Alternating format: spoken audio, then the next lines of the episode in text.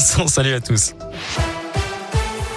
Et à la une de l'actualité, la galère qui s'annonce sur les rails pendant les vacances de Noël. Des appels à la grève ont été déposés, notamment euh, concernant les TGV Sud-Est. Ça concerne les vendredis, samedis et dimanches des trois week-ends de vacances. Et ça commencera, vous l'aurez compris, dès ce vendredi. Les syndicats réclament l'amélioration des conditions de travail, des embauches et des hausses de salaire.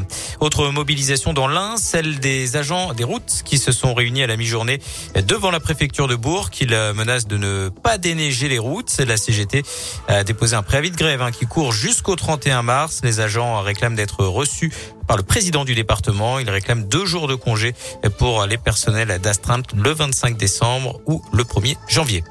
Deux cas de grippe aviaire sur un signe sauvage et une noix cendrée dans la dombe pour prévenir tout risque de diffusion du virus. Une zone réglementaire a été établie dans un rayon de 5 km autour du lieu où les oiseaux ont été découverts.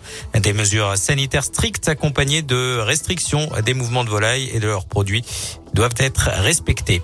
Après Valérie Pécresse, c'est au tour de Yannick Jadot euh, de saisir le CSA au sujet de l'entretien euh, d'une heure et demie d'Emmanuel Macron diffusé sur TF1 et LCI. Demain soir, sur Twitter, le candidat écologiste à la présidentielle précise, je cite, que le débat républicain mérite mieux que deux heures d'une interview euh, du président candidat. L'équité est un principe fondamental de la démocratie.